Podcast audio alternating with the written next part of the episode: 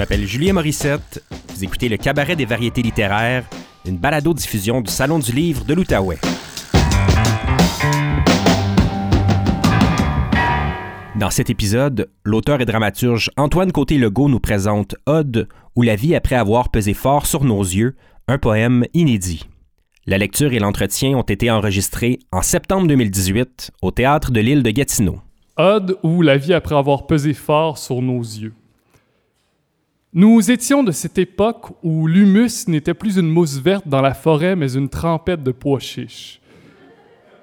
Nous n'avions plus de lèvres d'avoir si souvent été assoiffés.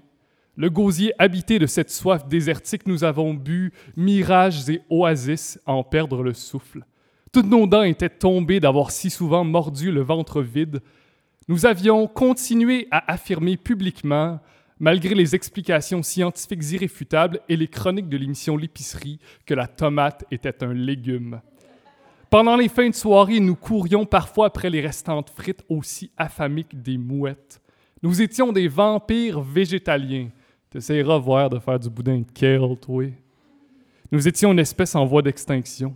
Nous étions des amputés de guerre du cœur, nous étions glaciers dans un salon de bronzage, le cadran n'était pas notre ami.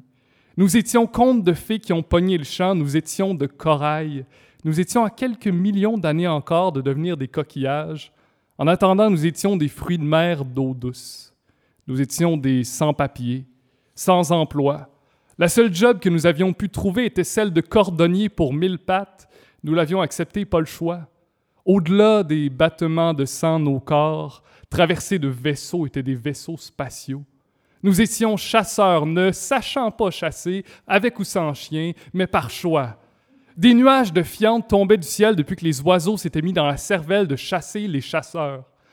Nous ne faisions jamais subir de coupe à blanc complète à nos barbes. Nous cultivions la maladresse bien malgré nous, c'était l'un des modes d'expression de notre charme dont nous nous enorgueillissions. Nous passions nos grandes journées à faire des concours de bombes dans piscine, nous faisions des siestes plein soleil et vivions dans la nuit noire, sans égard au rythme solaire et lunaire. Nos appartements étaient devenus des perchoirs à hibou. Les clubs vidéo étaient peu à peu devenus des boutiques d'antiquité. Le médium était devenu le message. L'avenir nous attendait après l'école, gonflé à bloc au racabessique, pour nous donner quelques coups de chaîne en métal. Nous étions des cyborgs en devenir. Nous nous imaginions tuer les robots, puis en inventer de nouveaux, et de nouveau les tuer, mais sans tuer les réinventions.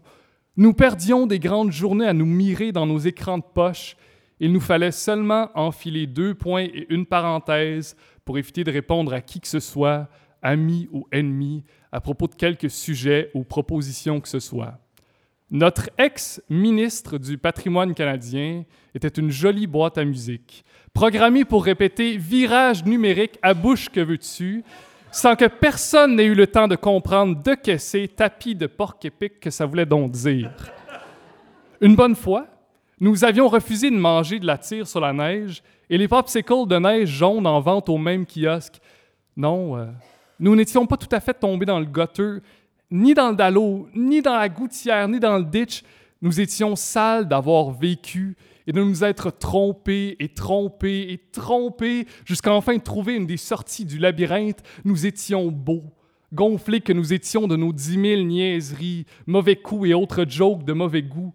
Une fois, lors d'une prestation d'un zoo en tournée, nous étions entrés dans une école primaire, les bras chargés de pinottes en écale pour nourrir l'éléphant. On nous a aussitôt targués de terroristes, nous nous sommes rendus.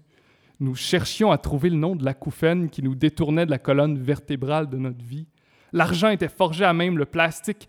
Quand il mouillait et que nous avions encore une fois perdu notre parapluie la veille, nous portions notre propre rideau de douche et nous avions crashé le party de verre de terre dans la rue. Nous étions des bêtes de cirque, à la fois dompteurs et animaux. Multipliant les cabrioles au centre de la piste, nous étions des bêtes de somme bourrées d'hormones, labourant laborieusement, rabroués au moindre faux pas, à la moindre perte de productivité. Nous courions à grandes enjambées après le progrès sans pourtant être progressistes. Nous avions des agendas de premiers ministres et des bras de pieuvre. Nous avions jeté Dieu à la poubelle sans trop savoir par quoi le remplacer. Nous avions rendu la vertu vétuste. Nous étions quelque chose comme euh, des bécosses bleues. Franc soleil en lendemain de festival. Nous étions de plastique et de tant d'autres choses torréfiées par la chaleur caniculaire. Nous n'avions pas su nous patenter des jambes artificielles, pas moyen de ramper jusqu'à l'ombre. Nous n'avions d'autre horizon que d'espérer la tombée du soir, un retour à l'entrepôt, une nouvelle poche de jello sceptique bleu. Nous n'étions pas le genre de personnes à s'enticher de luxe du papier de toilette en corde du roi carotté nous suffisait. Aucun d'entre nous n'allait obtenir de doctorat honorifique ni de doctorat tout court. finalement, on ne peut pas tout acheter en paquet de trois au Costco. Nous étions des créatures solaires et solidaires. Nous étions tétanisés à l'idée qu'une fossile nous fossilise. Nous étions des mouches statufiées dans les cristaux de diamants. Nous cherchions à séparer le vrai du faux, orpailleurs autodidactes, tamisant des tonnes et des tonnes de sable à mitaine, alchimistes n'ayant pas peur de se frotter au cours à scrap, à leurs épaisses piles de métaux lourds rongés par la rouille. Nous étendions les bras aussi larges que l'océan. Pour tenter d'embrasser tout l'horizon, nos doigts frémissaient à force de tenter de se tendre jusqu'au bout. Nous voulions sauver le monde de nous-mêmes. 1% de la population possédait un yak, et nous tous, nous nous débrouillions avec nos pédalos dans le sillage. Nous cherchions à renouveler nos sacres par quelque chose d'autre que des mots d'église, par quelque chose de contemporainement blasphématoire. Nous avons expérimenté en masse, nous nous sommes joyeusement malaxés le manche-patate en quête du secret de la caramille que des sacres. Nous cherchions cette solitude solaire. Nous nous imaginions spongieux pour tout absorber du monde. Nous étions des panneaux solaires humains. Nous nous frictionnions souvent le corps avec une laine d'acier pour enlever toute la corne, pour ramener le corps à sa fragilité initiale, pour augmenter l'acuité du contact avec tout ce qu'il y a autour. Nous aimions les yeux fermés. Nous achetions les boîtes de mouchoirs déjà vides pour y regarder les éclipses. Nous n'avions plus la foi, mais nous chassions les licornes et les Pokémon. Des chansonniers gagnaient des prix Nobel de littérature. Nous avions envie de nouvelles règles sans trop savoir à quel jeu on jouait. La vie, c'était de chercher à inventer le punk 2.0, porter des salopettes à une bretelle, puis se foutre éperdument de tout. Quelqu'un criait au loup à propos d'un nouveau mal du siècle à chaque semaine. Nous étions l'alphabet à l'envers, Z, Y, X, W. Nous changions de génération chaque fois qu'un sociologue levait le petit doigt. Spiritualité et croissance personnelle se livraient une lutte sans merci à qui allait gagner le plus de followers sur Twitter. La politique avait pris peu à peu l'étoffe de la musique pop, un refrain guiré qu'on répète à bouche que veux-tu, trop sucré pour vraiment pouvoir choquer. Nous arrivions à être tout à la fois citoyens du monde et patriotes psychopathes. Nous préférions les fous aseptisés de pilules plutôt que visionnaires. Nous connaissions très bien le noir et le blanc, mais nous avions du mal à les marier pour en faire du gris. Nous avions développé cette stupide habileté à lapider qui que ce soit, femmes et enfants d'abord, depuis le confort et l'indifférence de notre foyer. Le silence avait été ajouté sur la liste des espèces en voie d'extinction. Le dictat de la communication avait bouffé toute forme de poésie. Nous étions désarmés devant les attentats. Ni armes automatiques, semi-automatiques, ni armes de poing, ni taser, ni même matraque ne nous semblaient une solution acceptable à quelque querelle que ce soit. Nous avions une collection quasi muséale de vieux éviers dans la cave. Il n'y a pas meilleur train de sauvage que d'être assis là-dedans pour dévaler une pente glacée. Nous hallucinions la nuit durant sans jamais fermer l'œil, nous rêvions de triangles scalènes, de trapèzes, de parallélogrammes. Nous cultivions la mauvaise herbe par admiration pour l'inénarrable puissance de sa résilience, broyant le béton, s'accrochant à la roche pour arriver à pousser et se tenant dignement tout croche. Nous nous rebellions. Nous ne savions pas trop contre quoi, mais nous nous rebellions, nous insurgions, nous indignions, grave. Quand nous avions des problèmes insolubles, nous options parfois pour la solution de vider une pleine bouteille de vin dessus. Nous avions scié les cierges en deux, nous les brûlions par les deux bouts. Deux fois plus de chances de voir le génie sortir et de voir nos souhaits exaucés. La vie se vivait maintenant. Nous avions pas peur du décalage horaire, la terre n'était qu'une boule qui roulait sous nos pieds, tandis que nous traversions les vaisseaux, nous nous marchions sur les pieds. Nous marchions en nous-mêmes dans l'espoir d'atteindre le sommet de nos Himalayas. Nous nous enfargions dans nos jambes adolescentes. Nous étions myopes. Nous enlevions nos lunettes de temps en temps pour apprécier la vie avec un filtre impressionniste. Nous avions inventé les pantoufles en mousse de nombril, confortables, éco-responsables, issus de sources renouvelables. C'était le fait saillant de notre testament, le seul legs qui pouvait peut-être permettre à nos enfants d'en tirer un profit pour payer leurs études. Nous avons tant de fois perdu la voix d'avoir chanté à tue-tête toute la nuit et d'avoir philosophé sur le balcon dans des nuages de boucanes. Nous devenions soudainement quétaines quand on parlait d'avenir, à peine capables de finir une phrase sans s'enfarger dans le rebord de nos babines. De temps en temps, nous pesions fort sur nos yeux fermés pour que les taches de couleur rendent la vie psychédélique. La fille verte de l'absinthe, le petit oiseau du Kodak, le génie de la lampe sortaient toutes de leur cachette pour trouver un party. Le divan n'était plus un reposoir où crasher, c'était un moyen de transport, un aéroport départ seulement. Et demain, nous n'aurons plus à parler. Nous dévalerons les pentes en ski télémarque nus. Nous porterons des passoires comme casque de bicycle tant qu'à se casser à gueule, aussi bien le faire avec style. Demain, nous serons une pâte de poussière stellaire, une bouette d'étoiles, et surtout demain, nous serons follement amoureux des défauts de manufacture.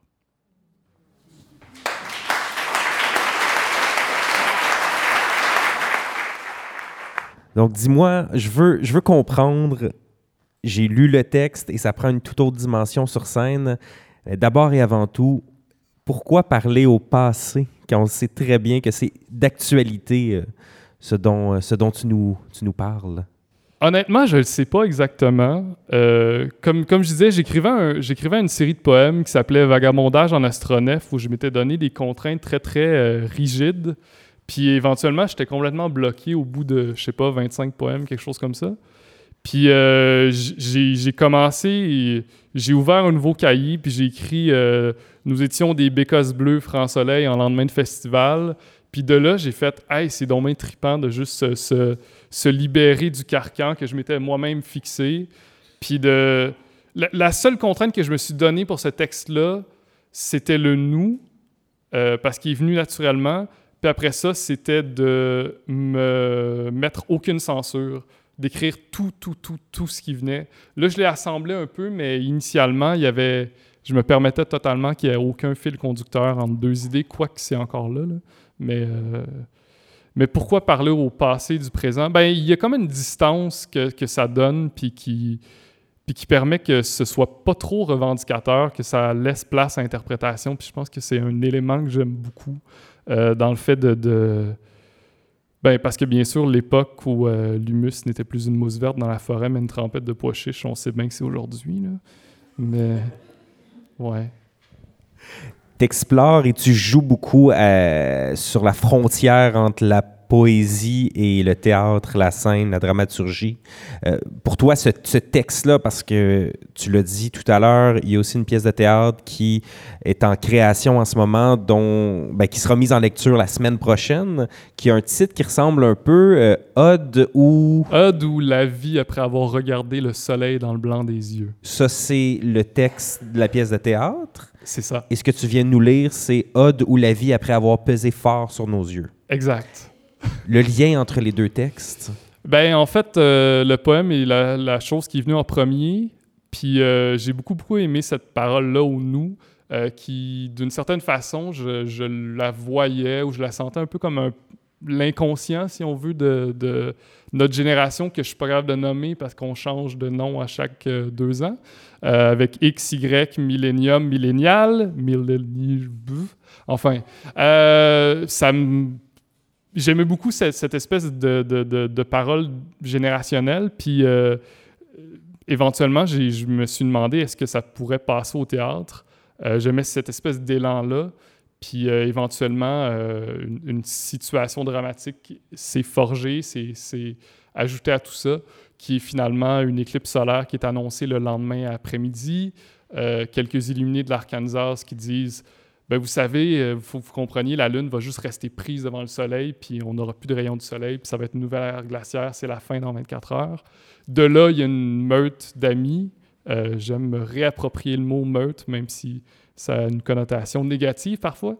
Euh, la meute d'amis décide de se rassembler pour faire un party de fin du monde, comme une forme de rituel laïque, finalement.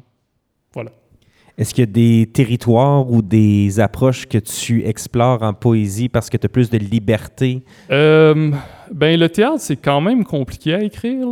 Euh, ben, c'est-à-dire, que le théâtre, il y a toujours sept composantes en même temps que tu écris sans trop t'en rendre compte. Mais tu le fais jamais les sept en même temps. Mais c'est parce qu'il y a à la fois le personnage, il y a le temps, euh, il y a l'histoire qui s'est passée avant que la pièce commence.